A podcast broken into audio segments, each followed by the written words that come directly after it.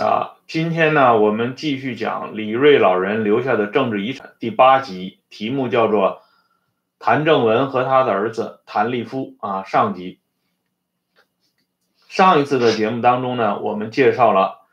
时任南方日报社社长的郑彦修老人啊，曾经啊一度成功的阻阻止了发生在一九五一年四月底的一个月黑风高夜的。集体杀人事件，但是这件事呢，却引来了啊华南分局社会部部长兼广东省公安厅厅长谭正文对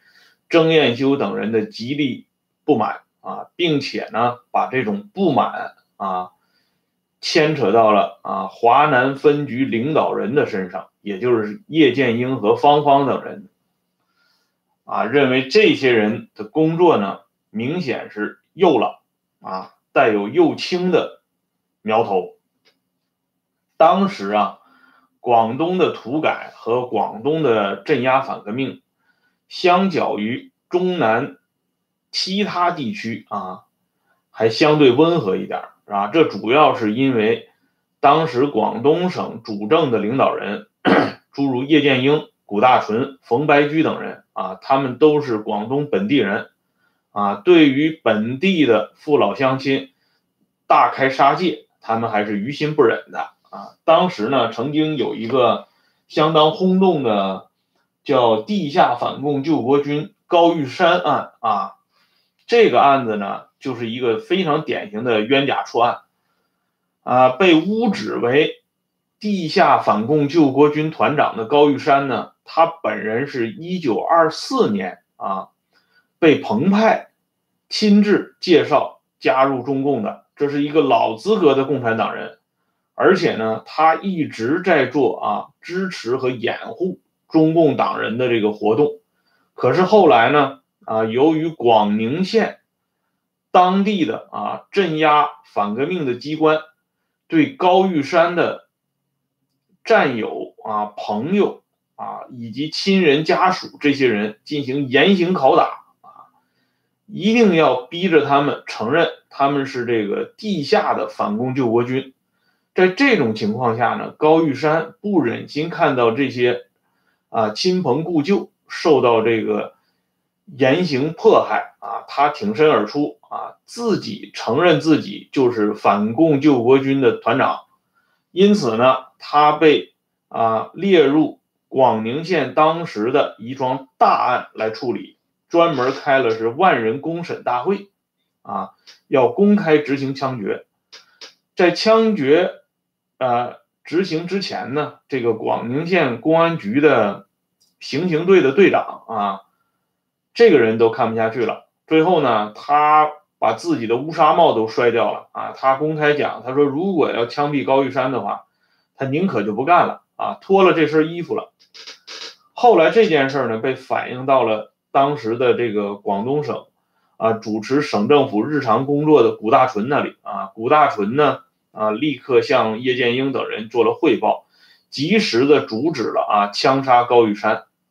这件事的过程呢，是后来担任广东省副省长，曾经担任过谷大纯秘书的啊杨丽啊专门回忆的。可是杨丽的这个回忆呢啊，嗯，后来呢被禁止啊。公开啊传播啊说这个杨丽的这个回忆呢与史实严重不符啊，究竟是怎么回事呢？啊，后来有采访过杨丽的人，他讲过啊，杨丽老人说呢，这件事啊至始至终他是呃都是跟在谷大纯身边啊，亲自聆听了这个案子的这个反复的过程啊，他的回忆呢，据他自己来说应该是比较靠谱的。啊，但是这件事儿呢，就说明当时广东省的土改和镇反啊，还受到了啊脑筋相当呃相对清醒一点人的这个呃阻止啊，让这个杀人的数量呢控制在一定的范围内啊。然而呢，这个现象呢，却。这个被当时的啊华南分局社会部集中反映到了毛泽东那里啊，引发了毛的震怒。毛泽东呢，在一九五二年六月啊，正式出面主持啊中共中央书记处会议，也就是当时的中央常委会议，地点是在中南海一年堂，参加的人数很多啊，包括周恩来、薄一波、罗瑞卿啊、邓子恢、叶剑英、方方、赵尔陆、陶铸等人。然后呢，毛泽东当面啊，直接就开始批评广东搞地方保护主义啊。而且呢，毛泽东在开会的时候专门就宣布了，他说这个呢是最高会议，专门就是讨论广东问题，并且呢开门见山啊，不假辞色的啊公开训斥方方，说方方犯了两条错误，然后呢说广东土改迷失方向，我要打板的啊，方方呢要打板的，打他的屁股。啊，全国有三个乌龟，广东、福建和广西。现在福建和广西爬上来了，广东还在爬。哎，然后呢，毛泽东就说：“芳芳啊，你十件工作做好了，十件工作做九件工作做好了，但是土改这一件事你没有做好，那我就降你一级。”李瑞老人啊，他做过毛泽东的秘书啊，他曾经近距离的接触过毛泽东。他说呀，毛这个人啊，在批评人的时候啊，通常是个四化干部啊。为什么叫四化干部呢？就是说他经常说啊，狠话、脏话啊、外国话、湖南话，哎，简称叫四化干部。这狠话呢，就是劈头盖脸的啊，把这个人骂的是狗血喷头啊，同时呢，还伴有一定程程度的脏话啊，比如说“给老子滚”啊这些话。毛泽东在井冈山时期呢，这个还曾经亲手打过人啊，这都是有专门回忆的啊。还有一些外国话呢，就是毛泽东当时呢在坚持学所谓的英语啊，毛式英语啊，他有时呢在批评人的过程当中呢，还经常啊掉两句英语的书袋啊，用英语来骂人啊，湖南话就不用说了，因为他本身就是湖南人，还说一些湖南这个本乡本土的这些这个粗话和俚语啊。后来毛泽东这个的卫士长啊李银桥曾经也回忆过。他说：“高级干部乃至高级领导人啊，见到毛的时候，那都是大气儿不敢出啊，屏住呼吸，因为毛这个人啊，批评起人来啊，或者说骂起人来相当狠，而且呢，处理人的方式也非常重。李瑞本人呢，他就亲身经历过一件事儿，就是毛泽东啊，曾经当面啊大骂刘志丹的弟弟刘景范啊，让这位地质部的副部长。”当场下不来台啊！这件事呢，我们在后边啊会详细说到啊。这里我们就提一下，就说毛当时啊把这个方方给臭骂一顿，但是所谓项庄舞剑，意在沛公啊。毛泽东的板子打在方方身上啊，实际上呢，叶剑英却疼在心里，因为方方只不过是。华南分局的第三书记啊，实际主持华南分局工作抓种的是他叶剑英啊。不过呢，毛也没放过叶剑英，只不过相对于方方来说呢，毛泽东给叶剑英啊留足了面子啊。他只是说呢，剑英同志在华南工作是有成绩的啊，他在这个问题上没有什么责任啊，更不能说是他搞地方主义，他是搞地方主义的头子啊，大家要理解他。啊，当然，包括建英同志在内，各地的同志都应该从这件事当中总结经验教训。最后的这句话实际是点题了啊，就是说，包括建英同志在内，那就是说我所批评的这些人里头，也有你叶剑英一份啊。所以后来叶剑英啊主动检讨自己的错误，并且说了这句话啊，是主帅无能啊，累积三军啊，说他自己这个主帅没有搞好工作啊，牵连了大家。实际上呢，毛泽东啊在批判方方和叶剑英的同时呢，已经做了啊准备对华南局进行大换血的啊工作。他先是呢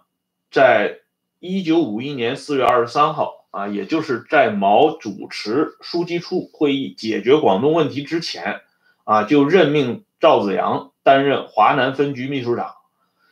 赵子阳当时呢，被毛泽东看作是一股新生力量啊。他说赵子阳这个人呢，接受这个新思想啊，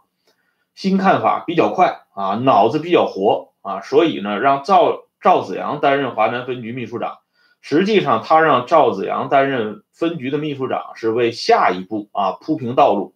下一步呢，就是发生在一九五一年十一月三十号，毛泽东调陶铸为分局第四书记。兼华南军区第二政治委员啊，第一政委是叶剑英兼啊，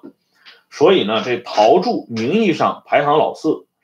实际上呢，他已经是有取代叶剑英主持华南分局工作的趋势了啊，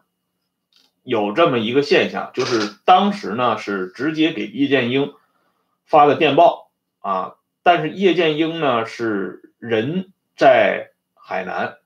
这个电报呢，就发到了华南局。到了十二月六号啊，十一月三十号调陶铸到分局当第四书记啊。到了六号，也就是说，隔了一周以后，华南分局才把这份电报转给叶剑英啊。中间隔了一周的时间啊，应该说呢，这在以往啊。凡是打给华南局电报，或者说重大的人事变动，华南局一般都是啊，华南分局一般都是第一时间交给叶剑英。但是这一次呢，却足足晚了一周，应该是不寻常的。陶铸上任伊始呢，他就非常信任赵子阳啊。陶铸和赵子阳这两个人的这个政治友谊呢，就是从这个时候结下的啊。赵子阳对陶铸的工作呢，也是相当支持的。在陶铸啊上台以后呢，就发生了一件啊更有意思的事情。他和我们上一次节目讲到的这个阳城暗夜有着直接的关联。曾彦修啊，因为一度阻止了谭正文啊已经批准的这个杀人的名单，因此呢，曾彦修已经成了啊华南分局社会部的眼中钉。在陶铸上任以后呢，华南分局社会部就专门向陶铸汇报过工作，因此呢，中南局啊向中央汇报要把曾念修调离华南分局，哎，借口呢就是曾念修是一个宣传呃口的一个骨干啊，上边要使用他，所以呢要把曾念修调走。这个时候呢，叶剑英就出面了啊！叶剑英说呢，现在啊，华南分局这边只有李凡夫一个人啊，支撑这个宣传口工作。郑彦修同志呢，他的这个能力很强啊，然后呢，笔下也非常来得，就是笔头子很快，这个人呢，脑筋也很清楚。这样的同志呢，我们希望能够留在华南分局继续工作，但是呢。在一九五二年三月一号这一天啊，中南局宣传部部长赵一敏啊，专门给叶剑英回了电报了啊，说不行啊，曾彦修必须要调走，这是中央的意思。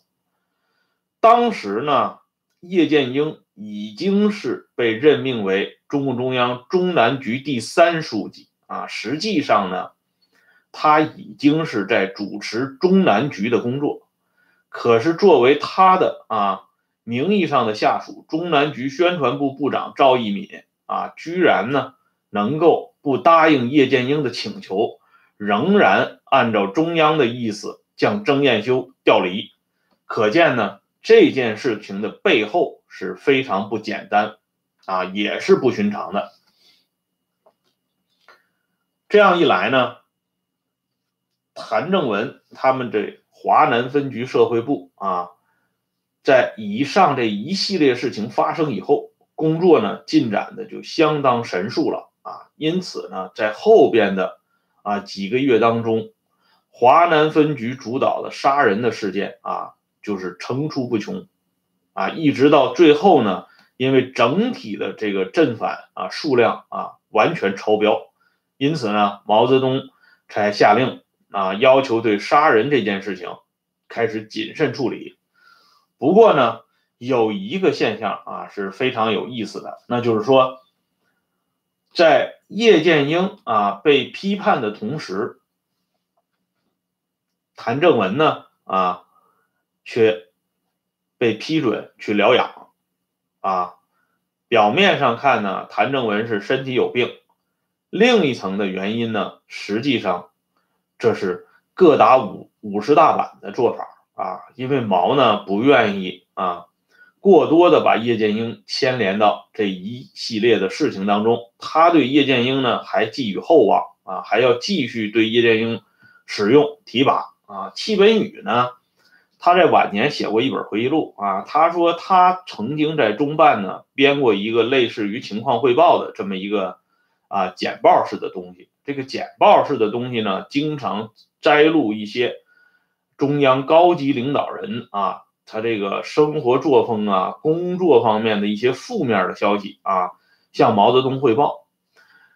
在这份简报当中呢，也曾经啊记录了叶剑英在生活作风上出现的问题啊，比如说在女人上这个事情啊。戚本禹当时呢是忠心耿耿啊，所谓有文照录啊，有消息他就往上摘。这个东西报上去以后呢，毛泽东连看都不看啊。关于叶剑英在生活作风上的事情啊，毛泽东根本是漠不关心啊。后来还有一件事儿啊，戚本禹自己的回忆录里头没有提，但是我们这里提一下，就是戚本禹这方面的消息汇报多了以后呢，有一次毛呢就发了脾气啊，毛泽东说：“你们总把这个建英同志这些东西啊弄到我的桌子上来干什么？给我看这些东西干什么？啊，不看啊，因为不胜其看啊。”毛发了脾气以后呢，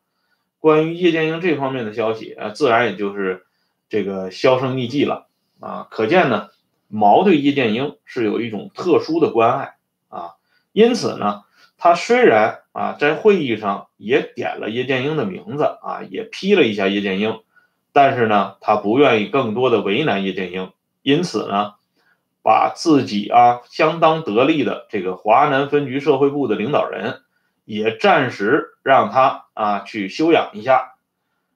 处于这个半休整状态。啊，分局的社会部的工作呢，由另外啊其他的副手接过来，这样呢就显得啊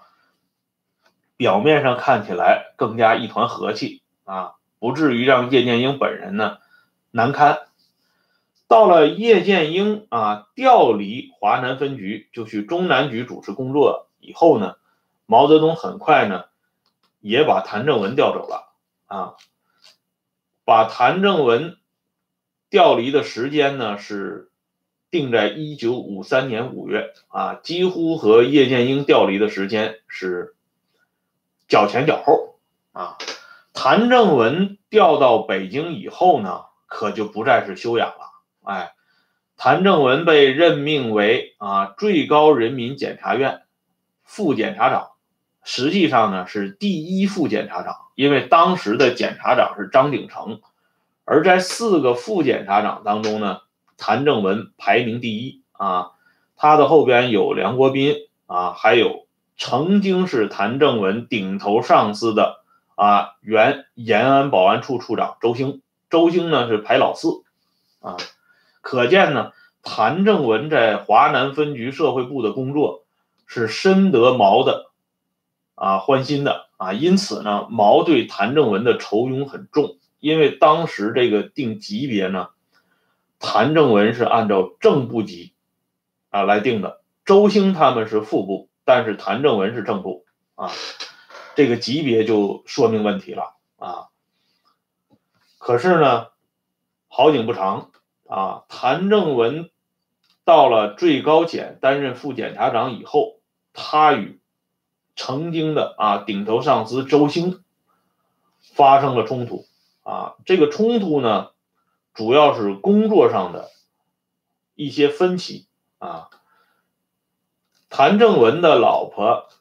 江鹏呢，他后来回忆过啊，他的回忆呢，就是说，在一九五八年六月二十三号到八月十八号，在最高检党组召开十几次务虚会的基础上，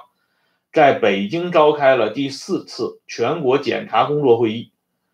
在务虚会上，谭正文迫于压力，为前段高检的全局工作承担责任。在六月五号啊，就所谓的右倾和教条主义等问题做了检讨。姜鹏的这个回忆呢，是比较正面的回忆啊，他没有触及到啊最高检内部的权力斗争。实质上呢，就是周兴在整谭正文啊，周兴。利用谭正文在工作上的差错啊，给谭正文扣上右倾主义和教条主义的帽子啊。谭正文呢，自死啊都不承认自己有教条主义这个错误，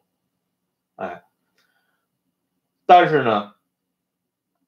周兴啊敢整谭正文，说明这件事本身来的并不寻常。啊，周星自己呢曾经讲过这么一段话啊，他说我这个人啊，我这个人在很多地方啊，在工作上一直啊是紧跟主席的啊，主席有很多好的工作方法啊，影响了我啊，我呢一直是在学习主席的工作方法，虽然学的很不得力，但是我一直很努力。啊，主席说呢，人不犯我，我不犯人啊，人若犯我，我必犯人啊。周兴讲呢，他在工作当中对待，因为工作上的分歧啊，或者说在执行政策上的差距上啊，他一直是按照主席的这四句话来搞的，那就是说，他经常是后发制人。啊我们前面讲到那个陈复生啊，他的那个回忆，呃，也是提到了周兴的这个做法啊，因为这个在长征当中呢，啊，陈复生的位置呢是在周兴之上啊。等到后来陈复生被收拾的时候啊，周兴就说过那句话。上次节目我们已经提到了，就是周兴说：“你还有没有长征时候那么神气啊？”周兴被。安排在最高检担任第四副检察长啊，他这个心里呢本身就是不满意的啊，所以呢，他抓住了谭正文在工作中的这个差错啊，狠整谭正文。接下来呢，在换届选举以后啊，最高检的检察长虽然名义上还是张景成啊，但实际上呢，主持工作的第一副检察长就已经变成了周兴，周兴的排名。排在了谭正文之上，啊，所以呢，谭正文啊，因为这个他自己认为啊，平白无故的挨整啊，这个心里非常恼火。结果呢，本来啊就已经相当劳累的这个身体呢，又加上这个生了这个这种窝囊气啊，结果呢就引发了绝症。谭正文呢死的很早啊，在一九六一年十二月十二号啊就死了。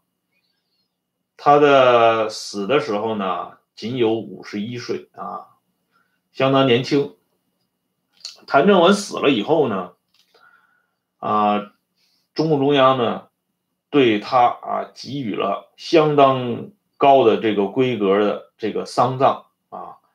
当天呢，就成立了以张鼎丞为主任委员啊，叶剑英、贺龙、彭真、罗瑞卿、林峰、习仲勋、李贺农、谢觉哉、李景泉啊、曾希圣、刘亚楼、杨志成、安子文、康生等五十九人为委员的高规格的治商委员会啊，把康生呢摆到安子文的后边啊，实际上也是反映当时康生的地位相当不得不得志啊。在那个时候呢，康生啊，名义上是中共中央政治局候补委员，但实际上呢，他是靠边站的。在康生靠边站的时候呢，谭正文啊，仍然呢一如既往去看望康生。康生和谭正文的关系呢相当好，他们之间的渊源可以追溯到延安时期啊。康生一直对谭正文很欣赏。甚至呢，康生对谭正文的孩子呢，都能直接叫出他的小名啊，曹义欧就是康生的老婆啊，他一直叫这个谭正文的儿子啊，谭立夫，就是后来担任这个文化部办公厅主任、故宫博物院啊党组书记的谭斌啊，他一直叫谭立夫的小名阿宝啊，两家关系走得很近啊，因此呢，康生也出现在这个治商委员会的名单上。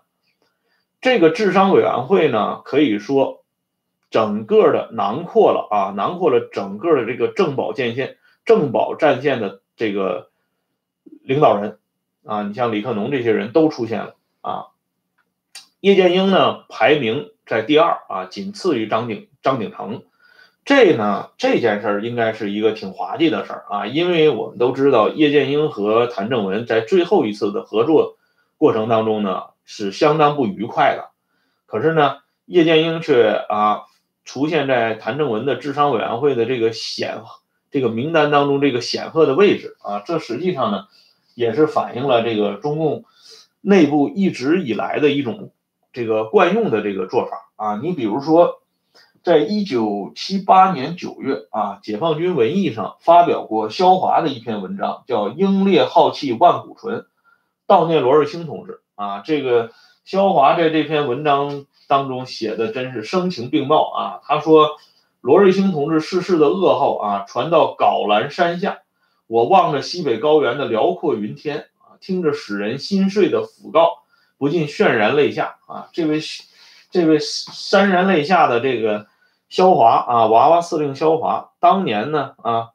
他曾经和罗瑞卿一起啊，狠狠地整过人。后来呢，在罗瑞卿落井的时候呢，他又狠狠地向罗瑞卿身上啊扔了几个最大的石头，啊，可是呢，当他听说罗瑞卿死的时候呢，他居然潸然泪下啊！这种惯样、惯于这个这个搞的这种官样文章呢，经常会出现啊。这些用斯大林的话讲，特殊材料做成的共产党人的这种啊，在人身后的这个表演呢，也是令人啊瞠目结舌啊。叶剑英呢，当时因为还不，因为那个时候呢，六十年代的时候不习惯写这种追忆悼念的文章，因此呢，没有留下叶剑英关于谭正文的笔墨。假如呢，啊，如果出于政治上的需要，我相信呢，叶剑英也会写这么一篇啊，类似萧华悼念罗瑞卿的文章的啊。中共中央呢，对 谭正文啊。他到最高检的任职时间呢，提前了一年，哎，把他在这个正式签发啊，他担任最高检副检察长任命的通知之间这个休养的这个一年呢，也算到啊，谭正文任最高检察院副检察长的这个任职时间当中啊，这个呢，实际上也是对谭正文的一个高规格的处理啊，这样呢。谭正文担任正部级的干部的这个履历呢，就是从一九五三年五月啊就算起了啊，就多当了一年正部级啊，这样呢，这个抚恤金也自然不同一般了啊。谭正文呢，虽然就这么窝窝囊囊的死了，但是呢，我们说啊，虎父无犬子啊，这位虎父谭正文啊膝下的这个儿子谭立夫。很快啊，在他老爹死了五年以后啊，风生水起啊，虎声虎射的跳了出来啊，炮制了那个著名的对联儿啊。要知道这位谭立夫啊，谭大炮究竟放了哪几门炮啊？后来又在二十世纪八十年代啊，改革开放的大潮当中，如何去状告赵子阳的秘书啊？我们将在下一期的节目当中进行。详细的介绍，欢迎大家收看订阅《温相说党史》，谢谢，再见。